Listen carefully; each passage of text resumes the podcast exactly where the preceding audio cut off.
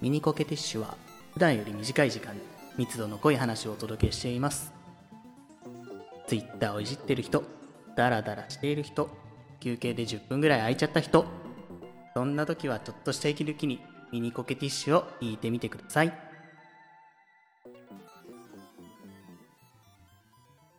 ラジオコケティッシュ。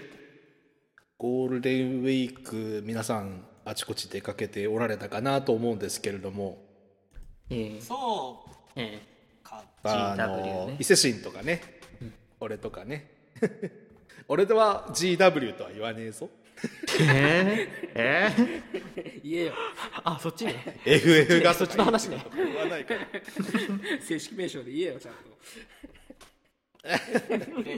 正式名称なんだよこれで言ってたゴールデンウィークって名前後後付けなんだ GW が先だとは思えないんだが。まあまあまあ置いておいて、まあ、あの大型連休に私はですねちょっと高知の方までドライブに行きまして。えー、はい高知まで。こいつはいいな、まあうん。あんまりねあの結局ドライブをしてる時間が長かったのでただいろんな観光地を巡ったわけではないので、まあミニコキティッシュでちょっとあここが良かったよって話しようかなと思ってまして、えー今回話させてもらいます、うん。今回ね僕ちょっとホテルとかに泊まらないでですねちょっとうーちゃんを見習って車中泊をしてきたんですよ。見習ったか、いやあんまりねちゃんと準備をしていかなくて毛布だけ突っ込んでいったもんだからまああんまり快適とは言えなかったんですけど。うん。まあでもねあの言ってることは分かった。あのそんなに熟睡って感じじゃなかったのは確かなんだけどそれなりによく眠れましたよ。ー、うんうん。うーん。えちなちなみにあの眠り方としては、あの運転席を倒すかあの後ろの後部座席に横になる。その2択だと思うけどどっちしたの？そうだね。僕セダンなんであのトランクとかつなげることができないので運転席を倒して毛布にくるまりました。はいはい、うん、なるほどね。まあ、あの車中泊の方法としては最も頭の悪い方法だと思います。やっぱ腰痛くなるんじゃない？痛くなる痛くなる。いや結構しんどかった。結構しんどかったけど寝れないわけじゃないというのが分かったのでハードルはだいぶ下がったわ。うんうん。ホテル取れないんだったら車中泊という手はあるということがよく分かった。うん。そうそうそう。やってみてくださいってことよ。うん。まあ物は試しです。物は試し。でただね車中泊をしたんだけど高知のね桂浜の近くに車を止めようと思ってはい。で一応事前のリサーチで、あの辺には公園とかもいっぱいあるしキャンプ場とかもあるし広い駐車場も結構いっぱいあるから、はいはいまあどこかには止められるだろうと思って行ったんですよ。はい。うんうん。そしたらねあの夜の11時過ぎぐらいだったと思うんだけど、うんあの当てにしてた駐車場どこもかしこもずらーっとハイエースとキャンピングカーが並んでました へうんいやさすがにさすがにみんな考えること一緒だなと思ったんだけど。いやさすがねあの慣れてるんでしょうね。もうキャンピングカーとハイエースってもうめちゃくちゃ車中泊に適してるじゃないですか。なね。キャンピングカーに至ってはねその寝るための車ですから寝るためとかキャンプができる車ですから、ん。でそれが海岸沿いの公園に行ってもずらー橋を渡ってちょっと山の方に行ってもずらーえー、挙句の果てにはですねあの桂浜の公園の駐車場は8時半にはないと開かないから、うん。あのその前のところの路肩にもずらおーみんな。ーとんでもないことになってまして。うんもう場所取るのに失敗しましたわ僕はと思ってまして ちょっと大きな声では言えないんですけど近くの病院の駐車場で私寝ております。おい。おいおいおいおい。一応ねあのあの今勤めてる病院のピッチを握りしめて私は関係者ですという顔をして寝てます。者 いねえよ。ついでに言うと俺しそ外勤先からそのまま向かったから白衣とか車の中に置いてたし。あいかにもななんかね。言い訳はつきそうな格好で寝ておりましたけど。いやさすがだなと思ったのがあのまあ桂浜はねあの、8時半の会場とともに行って坂本龍馬像の写真を撮って早々に後にしたんですけど、あのー前とね後ろにねずっとあ移動してる間ずずっとハイエースがいるんですよ多分車中泊をしてた車列のうちの人たちなんだけど、うん。でそれがねあの俺四国の方からそこからその足摺岬の方までドライブをしていったんだけどおずーっと2時間ぐらいあの、ね、下道を移動するんだけどハイエース俺ハイエースっていう並びで来てんのね。さすがに恐怖じゃん。恐怖なのよ。まあし海沿いのね信号とかないまっすぐな道を気持ちよく走ってんだけどまあ車間をねきっちり保って安全運転でずっとハイエースに囲まれてるんですよ。えー。怖かった。すごい怖かった。G7 かな？すごい怖くて警護されてたわけされてたからであの道の駅でねカツオのたたき食べたいなと思ってカツオのたたき定食っていう上りが立ってる道の駅に入るんですよ。はいハイエースも一緒に入ってくるんですよ。お 誘拐俺なんかか怒らせたかなって。これはあの激詰めされるやつかなと思ってたんですけどあのすぐ謎が解けました。道の駅入ってね奥の駐車場に進んでいったらねまたハイエースがずらーっと並んでるんですよ。であの後ろのねドアを開けてそこにぶら下がってるからなんとウォウェットスーツ。うん。つまりですねみんなサーフィンに来てたんですね。はいはいはいはいあすごかったわ。5月まだね寒いぐらい。うん。海まで近くまで来るとね風が強くて結構寒いぐらいだったんだけどあの男女なんかこう俺が今まで関わったことのないような浅黒い肌をした人種たちって言ったらいいの？日焼けした人種たちが まあえみんなやっぱりしっかりした体を持った方々そうがはいがっしりしてて日にしっかり焼けてて。なんか俺日本でこんな人見たことねえなみたいな気持ちになりながら、あえー俺がいかにこうインドア派でなおかつなんていうかあんまりそういうサーフィンとかしないメンツと付き合ってきたんだなというのがよく分かった。そんな感じのね高知旅行だったんですよ。なるほど。そうなん僕は結局その桂浜と足摺岬行って、まあ、ほとんどそれだけで帰ってきたんですよ、あの行き帰りもね高知の端の方まで行くと広島から6時間ぐらいかかるので。なるほどね。休憩挟み挟みで9時間ぐらいかかったからまあ行きと帰りでもう本当に時間をいっぱいいっぱい使ってしまったんだけど結構ねいろいろ見たいところいっぱいできたんですよ。高知のそう高知のねあのなんていうのかな土地っていわゆるカルスト石灰岩の、うん。うんあーあるところだから結構鍾乳洞とかもあってあ龍河洞っていうのがあるんだけど高知市の近くに。竜これが秋。うん。龍河洞あの秋吉台とかと並んで日本三大鍾乳洞って言われてるうちの一つ。だったりとかへあと僕今回高知の西の方の足摺岬っていうところに行ったんだけど、東の方に行くとかの有名な室戸岬なので、ーうん。室戸岬の方もやっぱり行ってみたいしうん。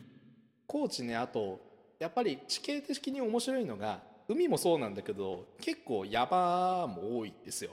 うん山の方に行くと四万十川の源流のうん。沿いとかね、結構見どころいっぱいあるしダムとかもねあの高知市の北の方にはあったりしてあるねある。いろいろ見たいところはありつつちょっと時間の関係で行けなかったのでうん高知はね広島からだとまあまだ気軽に行きやすい方なので今度また旅行旅行というかドライブというか2日連続で休みがあったらギリ行けるということが今回よく分かったのでうん行ってこようかなというふうに思っております、みん。な目的ができたね。いやまあ、うん、ゴールデンウィークじゃなかったらホテルを取ろうかなと思いますね。で高知行った組高知先輩のえっとうーちゃんとゾワに聞きたいんだけど見どころがあったらぜひ教えてほしいんですよ。見どころ？あどうぞうーちゃん。俺ゾマに聞いてみたいなと思ったんだけどさ。そうだよ。みんなで行ったんでしょ？なんか覚えてるとこないの？えええお俺なんかなんかブリッジした記憶がある。それ桂浜じゃん。あ桂浜か。いやなんかめちゃめちゃ吐いた記憶もある。ワールドカップだ。ワールドカップの思い出だ。あとなんかね龍馬の像がとても冷たくて。龍馬な？あ龍馬や。龍馬龍馬は。龍馬じゃん龍馬は坂本龍馬の像があのあの時の海の気温よりは、あの海海の水温よりはだいぶあの暖かかったっていう。